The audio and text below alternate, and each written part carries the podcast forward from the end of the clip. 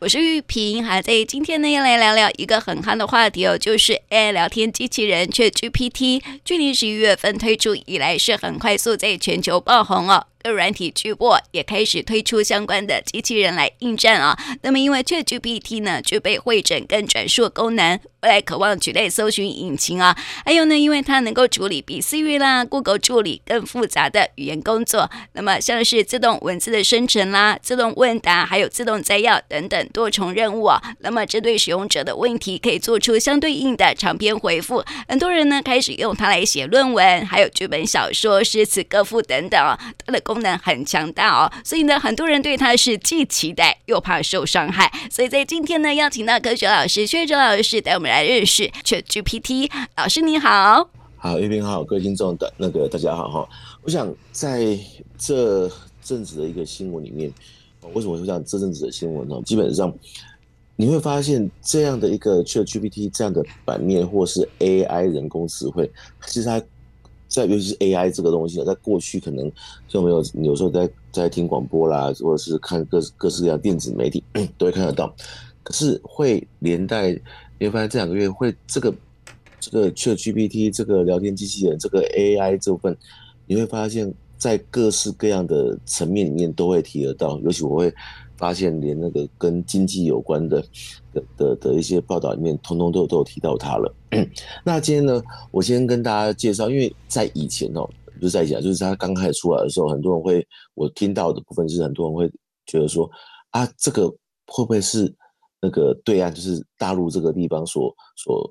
所去呃产生的一一一个一个人工智慧，那为什么会有这样疑虑？是因为你只要去打中文的话，有有时候它的中文会出现简体字。那其实我应该先跟各位听众介绍它的一个一个呃一个它的来源哦，它基本上是由这个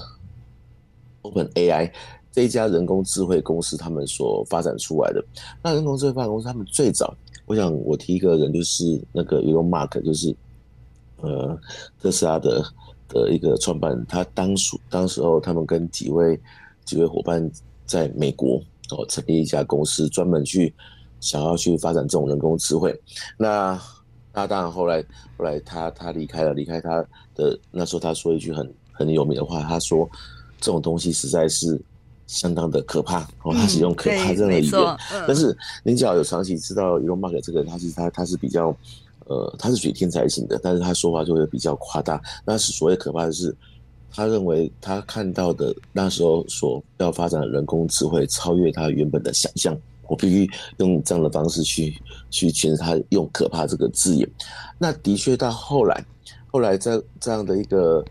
呃人工智慧的这个我们现在所所看到的他，他他慢慢的会吸引到许多呃许多许多人的注意，包含。Microsoft 就微微软的创办人，他们的的的眼光，甚至形成目前他们重要的赞助者。好，所以现在会看到很多的媒体会发现说，哎，在 Microsoft 这个地方，他已经要把这个 ChatGPT 它引入它的搜新的搜寻引擎。那这个时候就出现一个问题了，有其实，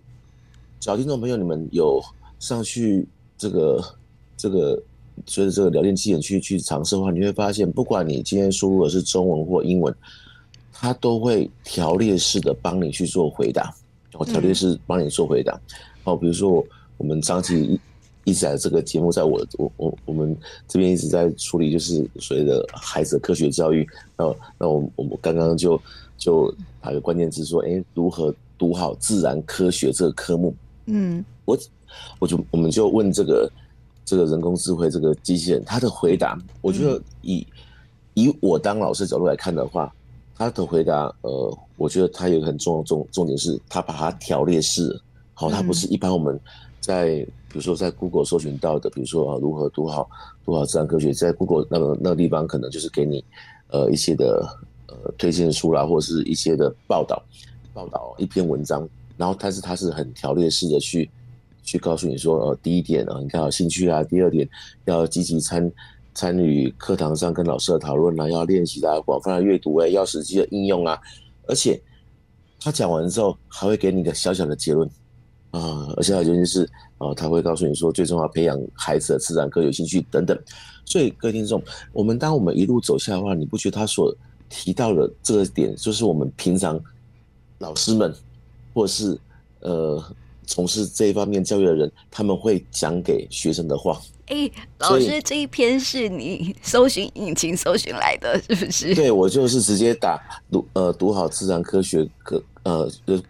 呃国小生如何读好自然，其实我的标题是这样子，哦、然后就送到这个 Chat GPT，嗯，然后他就回复出来。哇，他这篇写得很好哎、欸。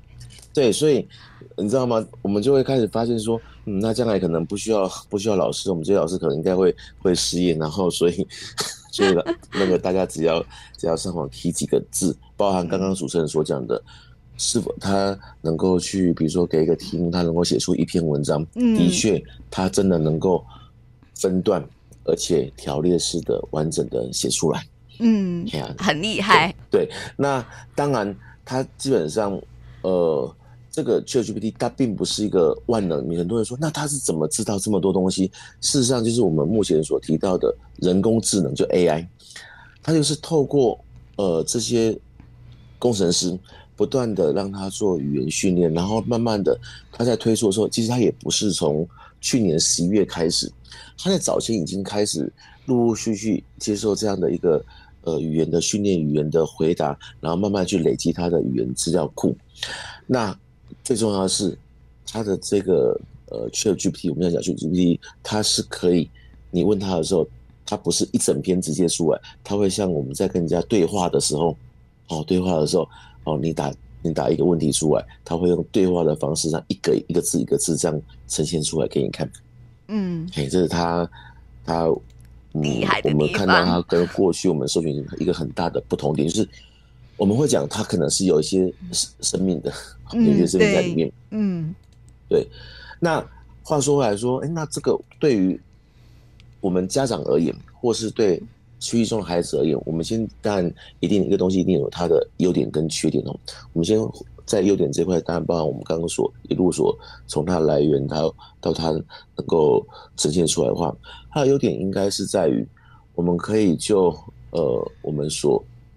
想要去不知道如何去表达的。哦，不知道去如何去表达出来的一个东西，或者是我们知道想要知道什么，好，比如什么叫什么叫人工智慧？那人工智慧我如何跟我的孩子去介绍？就光这样，你就把它打进去的时候，他就会告诉你你怎么样去告诉你的孩子。反过来，假如是学生这一块的话，学生这块这时候他想要写一个有关人工智慧的的一个文章，他可能就这个时候就这个 ChatGPT 的话，他可以讲。什么叫做人工智慧？他如何写成报告？哦，他也会告诉学生他的一个一个一个说明，这是他的优点。但是，一刀两面嘛，嗯，颠倒过来就是很多人就一直在在去去想说，那这样不就是大家直接把它拿来当抄袭的一个一个方式？反正我报告丢下去，他他他就会告诉我。对呀、啊，论文都不用自己写。对。就是大家一直其实科技就是这样嘛，科技就是啊，当你有一天达到很方便、很很人性化的时候，甚至他可以去他懂得你在说什么。我觉得这个他的优点是他可以懂得在说什么。那当然他是经过相当相当人，你知道吗？在这从十一月到一月，根据报道。他的关注人数或是加人数成长的人数是多少？你知道吗？是一亿人呢、欸！哇，一亿，嗯，哦，不是不是几十万几千，是一亿一亿人的一个一个一个加入加入，因为他必须要注册嘛，所以所以他的这样的一个统计，所以代表这东西是人们所短暂时间在目前，当然我们是短暂时间，未来不知道，它可能是一个有被需求到的。但是回头过来，我们刚刚所谓的是不是会有抄袭问题？其实我有仔细在看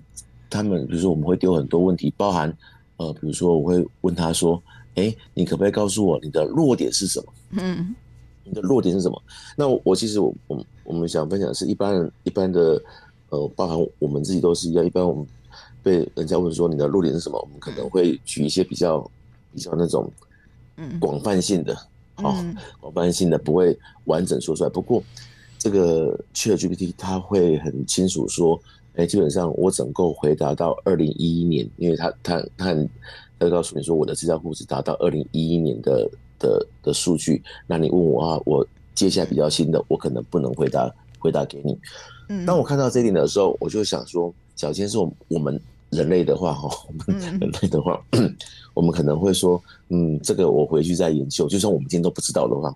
他很诚实的就告诉我们说，他他到到他就到这个部分，然后他也他也告诉我们说，我问他有什么弱点嘛？他说，哎，我这个是经过被训练的，所以有些东西是不在我的训练范围里面，所以你的呃问的问题可能会超过我极限，我也没办法回答你。那但是反过来，我们 人们会说，嗯，这个东西我我们一样的，所以在参考资料讨论一下，我再带回来给你答案。那哪怕这个是可能超过自己的极限很多，对，嗯，对，所以 所以还蛮可爱的，对对对，所以有有机会。大家可以去去，就是说，你问他说你的弱点是什么，他这个可以给你讲，而且是分点叙述。哦哦，分点叙述。对，然后，那我刚刚在 在就是其实我我们有时候在在教学的时候，我们会其实明明我们自己知道，我们还会故意问他说什么叫一零八课纲。然后他就会告诉我们说，我不确定你指的是哪哪一个一零八课纲，因为不同地区国家一零八课纲有所不同。理论上，我我本来想说他到这里就要停哦，他的确他的游标以为在这地方就停住，结果我没想到等了一分钟之后，他就突然讲说，如果你是指台湾的教育课纲，哦，他就他就是会侦测到说，反正你这个地方从台湾发出来的，所以他就开始讲我们一零八课纲的概念。哦，哎，其实他蛮可怕的哎。是，就是因为他会搜寻哦，对，他会去反复搜寻，然后甚至我们呃，比如说以 Google 来讲，如果比如说我们搜寻一个一个一个 keyword 进来之后，接下来我们只要再搜寻，比如说这个 keyword，呃，比如说好啊，一零八课纲好了，我们用 Google 引擎搜寻一零八课纲好，它给一堆以后，可是我们对于这些资料是不满意的，我们要再重新再搜寻 Google 的话，我们可能一我们就必须还要再打更。多的一些关键字，嗯，那可是 ChatGPT 有它，像比如说他们他他在里面就会说，哎，如果你有更具体的查询，你可以再多提供我一些讯息。那可是他这个讯息之后，你也不用重新打，你就在往在下面再继继续打你的问题出来，他会把你上面的问题再承接下来。嗯，所以有点像我们在跟一个，假设我们今天不知道，嗯，不知道它是一个人工智慧的机器人。的东西，我会想说，我们跟正在跟一个人在做对话。哇，很酷。嗯，是，所以呃，所以当然，刚刚所谓的抄袭这部分，我倒觉得，这个部分变成我为什么会在这个节目想提出来。我觉得这个东西，这些科技的东西存在的价值，就是人们不断的进步中嘛。那人们进步中去发，去产生这样的一个一个对人们可能有相对便利的一个。一个搜寻引擎或者搜寻搜寻工具，甚至是一个好伙伴。可是我们也要知道他以后能够去写、去教育，或是跟我们的孩子一起在面对这个话，一起同行。嗯，否则就会变成说，欸、孩子说：“哎、欸，这太好了，我就打一个东西，我是直接抄了。”到到后来，而且，哦，我突然。跟有一个东西要跟大家分享，就是通常比如说哈，我们今天在 Google 引擎里面所搜寻到的东西，可能就只有一篇固定的，它可以就同一个问题，可以转换不同的不同的呃叙述模式。嗯，比如说呃，请你写出一篇我的自传，哦，就这样。我们现在尤其在大大大高中端，他们要开始申请个人个人证，他你只要给他一些基本的资料。他就写出你的个人自传，而这篇个人自传，假如你不满意，你可以请他再重写另外一篇，就不用自己动脑了。对，那重重重点是在十分钟以内，他就可以完成。哦，好厉害！在十分钟以内，十分钟，好，你可能会想说，他不是电脑应该很快？哎，十分钟以内他就可以帮你完成，然后你就可以，而且是你你觉得不满意，你还可以换换另外一篇。所以老师们有时候我们老老师们就在想说，那未来要要抓这个抓这个抄袭，可能会会比较困难，会比较难难处理一点。嗯，对对，听说哈，在美国就很多学生把它拿来写论文。是，这可以的。可是问题是，因为整我觉得这个东西在论文里面，呃，但是它它只要你提供的资资讯够多，包含你的你想要研究的东西呢，研究结果，它就会帮你，应该说它主要是帮你形成一个文章架构的机器人，而这个文章架构的机器人基本上就是会符合人们想要看的格式跟跟模式。嗯，对，所以包含呃。像我们学科学，像有些学文学，他们就会说，包含写一篇呃关于什么样的散文，关于什么样的诗，他也可以写得出来。嗯，